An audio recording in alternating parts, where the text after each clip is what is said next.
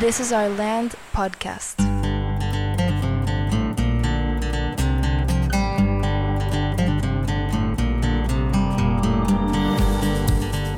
Esto es This is Our Land podcast y en preparación para esta nueva temporada nos juntamos con estudiantes y padres de familia para conocer más sobre sus dudas sobre la educación.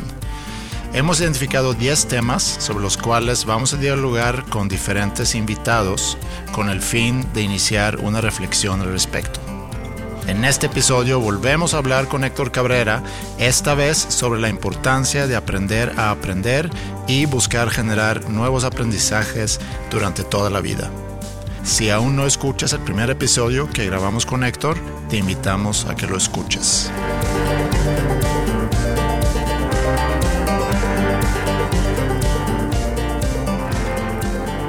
Bueno, estamos de regreso eh, con Héctor Cabrera. En el episodio pasado platicamos sobre el futuro del mercado laboral, pero también y sobre todo platicamos sobre las implicaciones para la educación. Hablamos sobre la importancia de tener visión del futuro, de conocernos a nosotros mismos y también la importancia de aprender a pensar. El, tema de este episodio es la importancia de aprender a aprender y en el contexto que, como no sabemos exactamente cómo va a ser el futuro, pero lo que sí sabemos es que tenemos que estar aprendiendo durante toda la vida. Leí por ahí eh, una definición, si se puede llamar definición, que dice que la competencia de aprender a aprender es fundamental para el aprendizaje permanente a lo largo de la vida y tiene lugar en distintos contextos formales no formales e informales, siendo crucial la motivación y la confianza de la persona. Entonces, a lo mejor podemos partir de eso para empezar a hablar sobre por qué es tan importante aprender a aprender y cómo aprendemos a aprender. Muy bien. Este tema o este eslogan ha sido entendido de muy diversas maneras. Antes de abordarlo, creo que es importante regresar al concepto original de la UNESCO. También es más o menos ahí como de 1990. El compilador de los informes de la UNESCO en aquel entonces, Jacques Delors, lo presentó ante el mundo. Y básicamente nos define los grandes aprendizajes, no de la escuela, ¿eh? de la educación. Y entonces por eso ya desde aquí habría que ver qué significa o qué estamos este, percibiendo con aprendizaje, antes que todo. Y hay muchas eh, acepciones de aprendizaje. Voy a decir una o dos muy sencillas como para situar. Hay unos autores que dicen, pónganle una H intermedia a la palabra aprender. Y entonces va a decir aprender. Y así como el periódico dice, aprendieron al ladrón y lo metieron a la cárcel. Dice, más o menos eso es el aprendizaje. Es algo que ya hice mío, mío. No que me lo grabé, no, porque se me puede olvidar.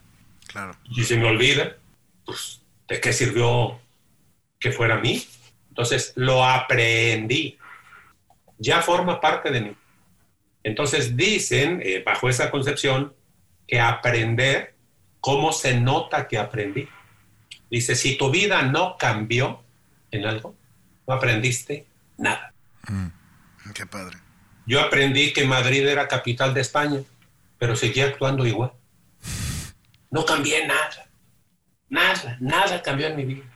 no le ayudé a mi compañero, este, no eh, traté mejor a otras personas, no ayudé a una persona que iba cruzando la calle. Yo seguí igual, nomás que ya sé que Madrid es capital de España, pero mi vida no cambió. ¿Cómo se nota que aprendí? Si hubo un cambio en mi conducta. Bueno, esa es una de las acepciones, ¿sí? Y a mí me gusta mucho eso, porque otra vez aprender es un medio. Dicen que el ser humano, hasta eso, no sé, aunque es limitado, no se equivoca tanto. No es que tenga miles de, de fallos. Dice, en realidad se reducen como a cuatro o cinco. No más que dentro de cada una de esas, pues a lo mejor salen 200 y otros son 420 y lo que sea, ¿no? Pero ya no, no era que yo me hubiera equivocado mil veces. En realidad tengo cinco catálogos, cinco tipos de error. Dice, y no son a la mala, son confusiones. Los grandes errores del ser humano, la mayor parte, se originan por confusiones. Y una de las confusiones más fuertes es confundir el medio con el fin. Y de ahí se origina muchísimas cosas en la vida. Bueno, regreso. Por muy valioso que sea el aprendizaje, fuera como fuera, es un medio. Así que antes de aprender, habrá que saber cuál es el fin. Así que las grandes competencias que dice la UNESCO son, la número uno es aprender a ser. No es que la gente no entiende ese verbo. El verbo más importante en cualquier idioma es el verbo ser. Y curiosamente es el que menos entendemos. Y la gente dice, ¿ser qué? Ser humano. Ser humano, ser persona. Con esas dos cosas que aprendiéramos en la vida, claro, si la escuela además potencia, ayuda, etcétera, qué mejor. Así que ahí viene uno de, de los grandes retos de la educación en general, ¿eh? Sea en el hogar, sea en la escuela, sea en la calle, sea donde sea. Aprender a ser persona. Sí. La, la, base de todas. Dos, aprender a, a, hacer, ahora sí con H. Esta, la UNESCO no necesitó haberlo dicho, porque la gente cree que es la única. Ponte a hacer. Sí. Bajo el supuesto de que si hace muchas cosas, va a aprender. No, sí, te, y es cierto, porque cuando tú preguntas o conoces a alguien, lo primero que pregunta es qué haces. Y en función de lo que hace, entonces ya armas toda una realidad y le, das un, le asignas un valor, ¿no? En una junta, ¿qué vamos a hacer? sí, exacto. E inclusive cuando le preguntas a alguien quién eres, te contesta lo que hace o sus circunstancias. Así es. Hay un ejercicio que yo hago de vez en cuando con algunas personas en cursos, etcétera. Dime quién eres. Y de 20 personas, 18 o 19 nunca llegan ni siquiera cerquita de lo que son. Sí. Entonces yo le digo, dilo con una o dos palabras. O dilo con una palabra. Entonces la mayoría dice, ¿quién eres? Padre o padre de familia. Y yo lo voy anotando. ¿Sí? ¿Quién eres? Inquieto, trabajador, hombre o mujer rico, etcétera, sí. Y, van.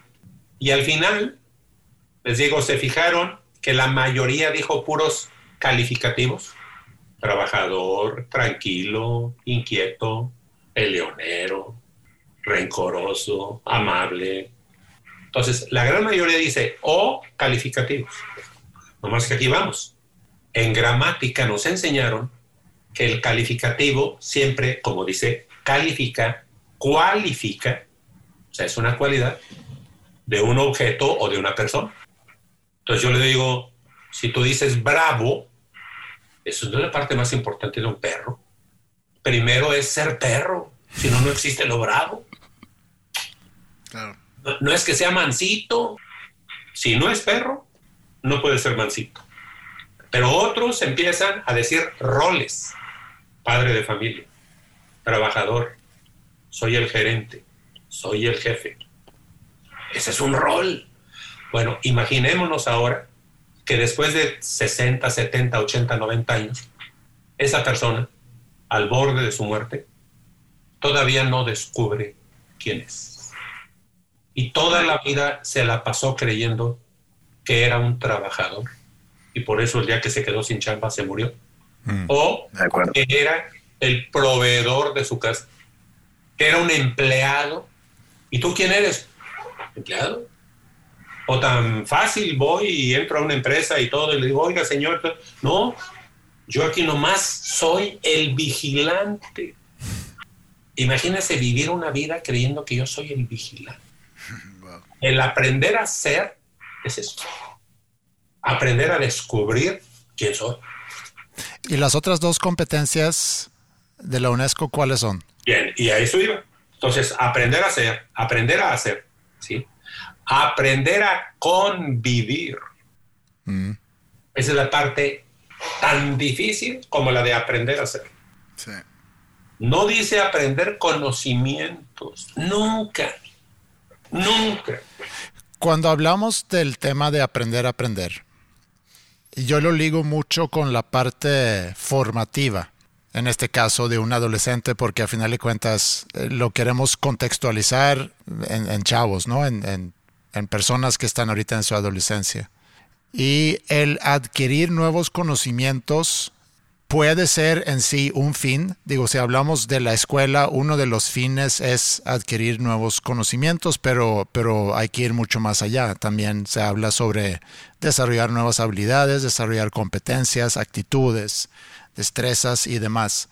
Pero para que todo esto suceda, y aquí es donde yo veo la importancia de aprender a aprender, que además es, es una herramienta, que, una habilidad que vas a poder utilizar toda la vida. Requiere cierto proceso formativo.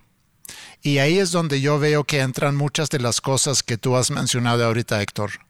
Requiere la capacidad de reflexionar sobre quién soy y cómo me perciben los demás. Requiere la habilidad de pensar, de cuestionar, de tener o mantener la curiosidad también para conocer nuevas cosas, que también vienen ahí varias habilidades que tienen que ver con tu forma de organizarte en cuanto a, tu proceso de aprendizaje. Podemos ir a algo muy básico, como levantarte para llegar a tiempo a tu clase, tener tus herramientas a la mano para poder asistir a tu clase, para poder apuntar o lo que sea, ¿no? Entonces, en toda esa parte, creo que se ha olvidado un poco en el sistema educativo lo importante que es que también estemos formando personas para que puedan adquirir esas habilidades a aprender lo que a final de cuentas les queremos enseñar si nos vamos específicamente a cada materia, ¿no? Sea matemáticas, sea lenguaje, sea geografía. Entonces, sí, ahí veo esa relación. No sé qué piensas tú de eso. Sí, ahorita cuando empezamos a, a mencionar lo de aprender a aprender, ni siquiera nomás nos dicen aprender. Traemos un hándicap en contra muy, muy difícil. En la escuela, la mayor parte de los maestros, cuando dejan tarea, ya que esto pasó desde que yo era niño, las cosas más importantes que me enseñaban, nunca en realidad me las enseñaron, me las exigieron. Vas a leer y nunca me enseñaron qué era realmente leer. Entonces la gente creía que leer era tomar un libro y deletrear. Algunos ni eso aprendimos. Hay personas con título universitario que los escuchas leer y dices, Dios mío, este habrá ido a la escuela. Ni siquiera el palabrear, ¿sí? Bueno, nunca nos enseñaron. No nos enseñaron que era comprender, ¿sí? Que era analizar. No, no, no. Nomás dilo. Bueno, otra. Van a estudiar y nunca nos enseñaron un método de estudio, que es una parte del aprender a aprender. Uh -huh. Van a aprender y la gente creía luego, luego relacionaba, ah, van a memorizar. Y entonces nacimos y crecimos creyendo que aprender era memorizar. Y está demostrado, hay todo lo que yo aprendo el día de hoy, en menos de 24 horas, si yo llegué a 100, al tope, dentro de 24 horas, si llego al 10, si estoy en el 10%, o soy un genio. Ya se me olvidó el 90. ¿sí? Por eso los chavos que nomás estudian para el examen, lo notan.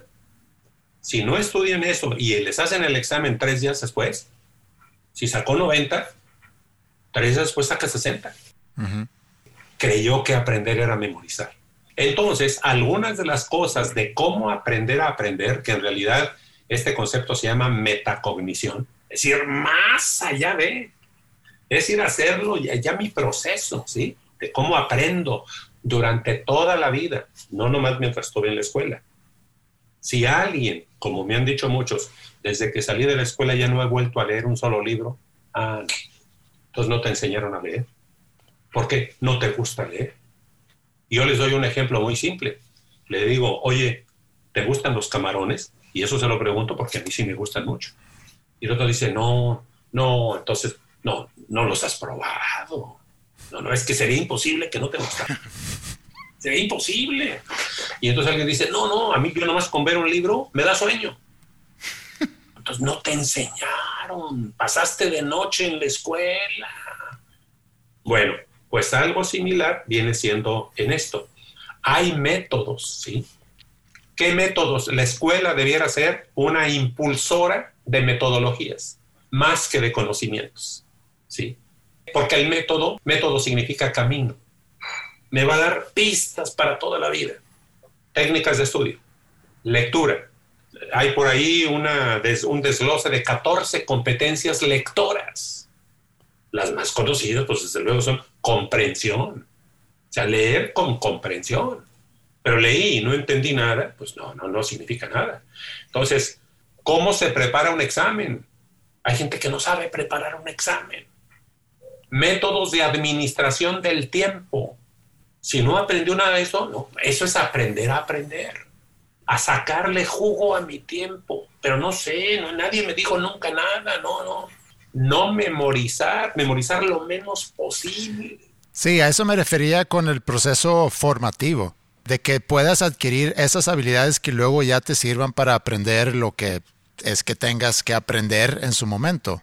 Y como voy a seguir aprendiendo toda la vida, debo, porque no sé qué va a surgir en el mundo. Mm.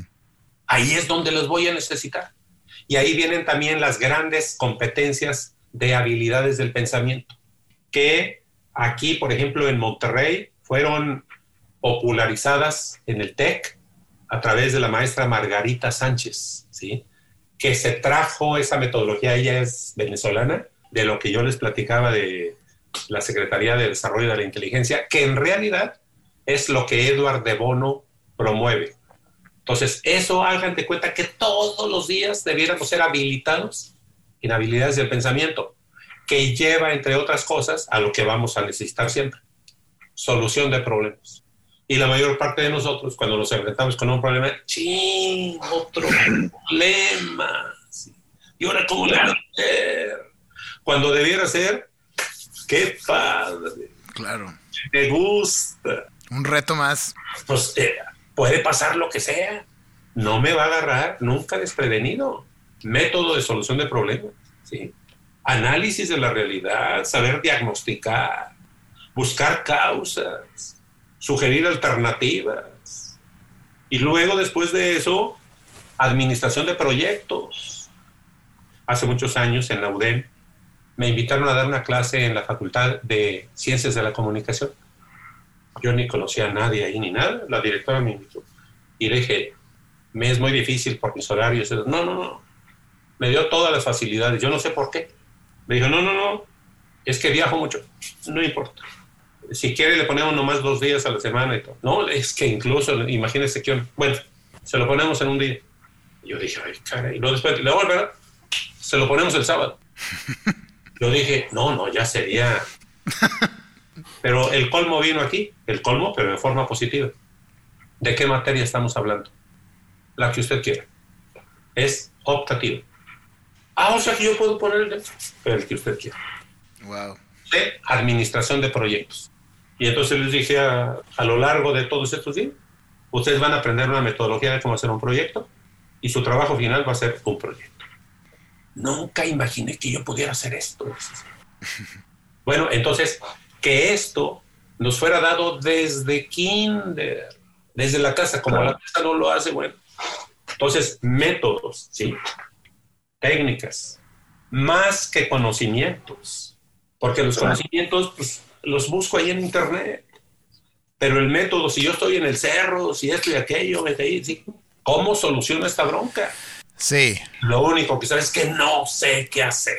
Sí, él es un gran reto y son tantos retos y tengo tantas preguntas realmente porque todas las escuelas siguen un plan de estudios y ha evolucionado en contenido, pero también en las formas, ¿no? De ahorita viene la sugerencia, hace unos años ya eh, se empezaron a incorporar todo el sistema de competencias, etcétera. La forma de evaluar también ha cambiado. Hay cosas que cambian constantemente, pero hace rato que mencionaste la revolución que a lo mejor se necesita, creo que va ligado a eso, porque a final de cuentas en una materia se ha definido que estos son conocimientos que tú te tienes que llevar de esta materia, ¿no? Y como maestro, supongo que tu gran preocupación es que el estudiante al final del día, al final del mes o del periodo, se haya llevado estos conocimientos. Pero no hay un enfoque a cómo va a adquirir esos conocimientos o cómo podemos ir más allá de solamente adquirir esos conocimientos. ¿Cómo puedo, ahorita lo ligo con lo que dices de metodologías, ¿Cómo puedo yo asegurar que en mi clase estoy aplicando una metodología? Utilizamos este conocimiento para practicar el proceso. Otro ejemplo, queremos que trabajen en equipo, ¿no? Entonces los dividimos en equipo y les, les damos una, una tarea y decimos, ok, resuélvanlo en equipo. Pero nunca trabajamos con ellos en el proceso de cómo se trabaja en equipo, qué es un equipo cómo se forma un equipo, cuáles son las diferentes etapas que vive un equipo en su formación, en su eh, ponerse de acuerdo, el, identificar los roles, las habilidades de cada quien, el dividir el trabajo según, según eh, el expertise que cada quien pueda tener. Y ahí es donde me pregunto a, a qué horas en el sistema actual se puede hacer todo eso. Esta última pregunta es interesantísima. La respuesta es muy simple y muy compleja al mismo tiempo. Voy a poner una anécdota. Un día, hablándole a muchos maestros en el estado de Guanajuato, yo proponía algo sobre cuestión de ser humano y saber agradecer, interesarse por el otro, etcétera, ¿sí? Con respecto a los alumnos. Y levantó la mano un profesor y me dijo, ¿y eso a qué horas? Le dije, mire, puede ser a las 7.15, puede ser a las 9.22, puede ser a las 7.37.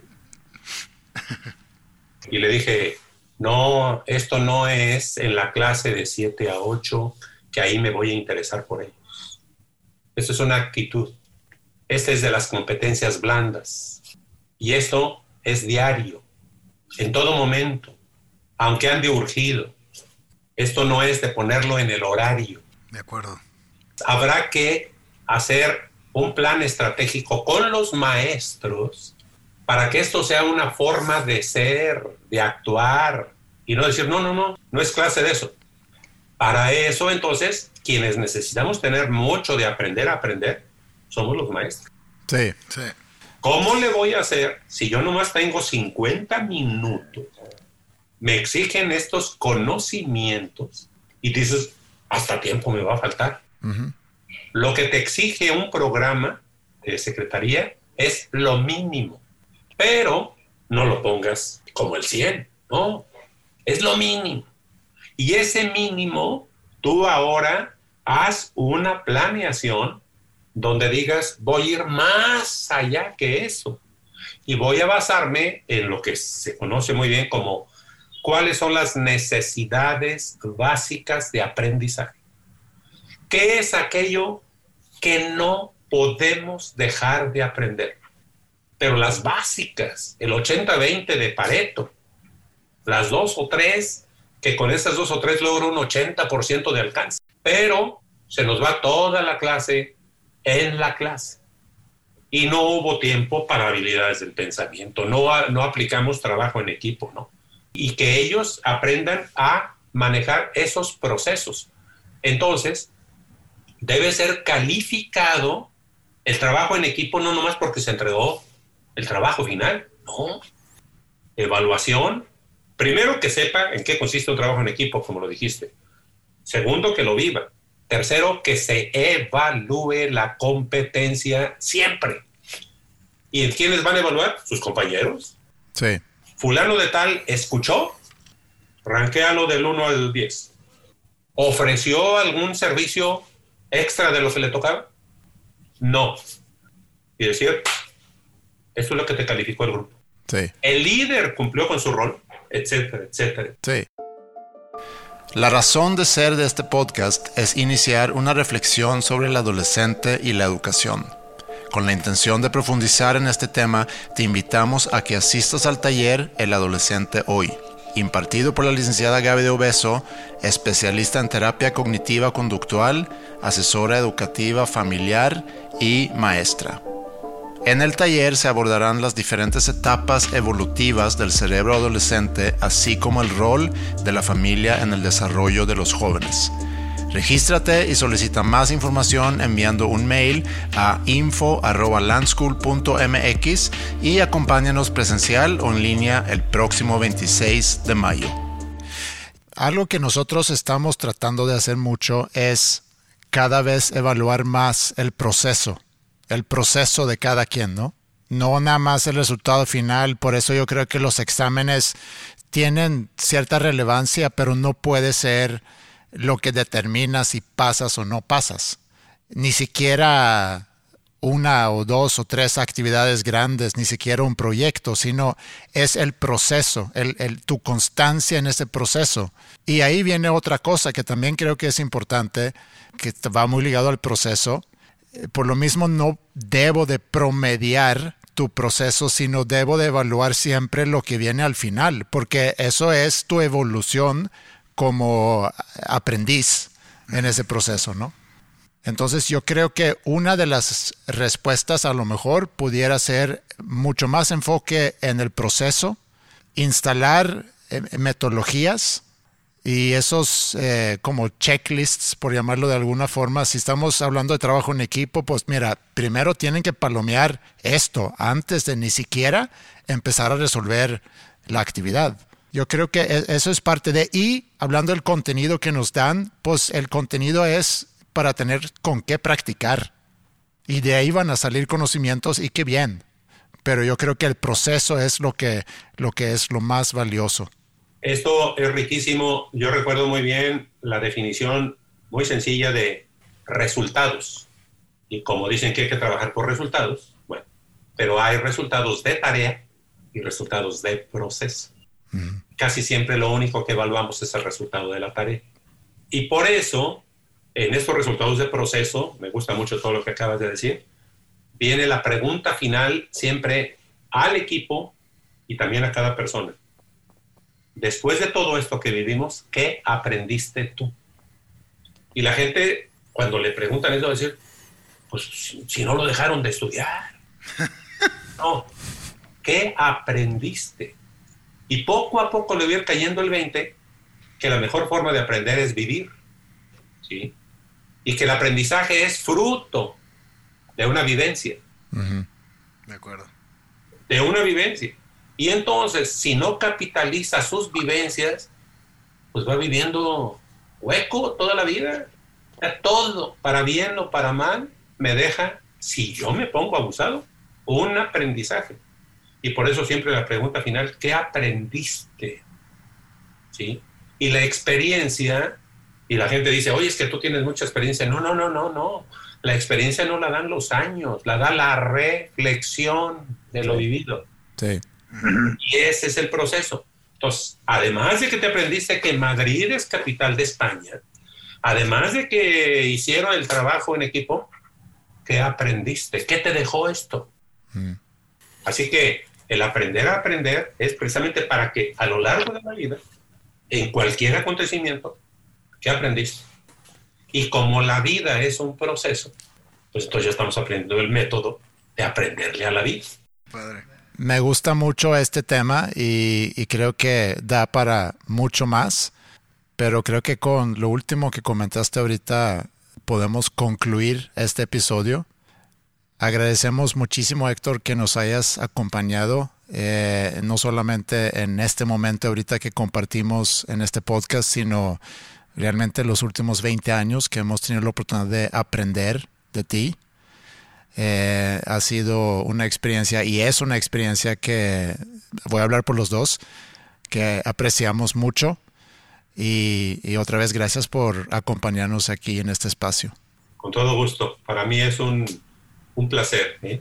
Como me gusta, así que no me cuesta nada compartirlo. Precisamente dicen que es un fruto de, del conocimiento y del aprendizaje. Dice, si yo tengo una pluma y te la doy, yo me quedo sin pluma. Pero si yo tengo un aprendizaje y te lo comparto, ya somos dos los que tenemos el mismo aprendizaje. Exacto. Es una muy buena manera de cerrar este episodio pensando en y haciendo la, pregunta a quienes nos escuchan. ¿Qué aprendieron de este podcast?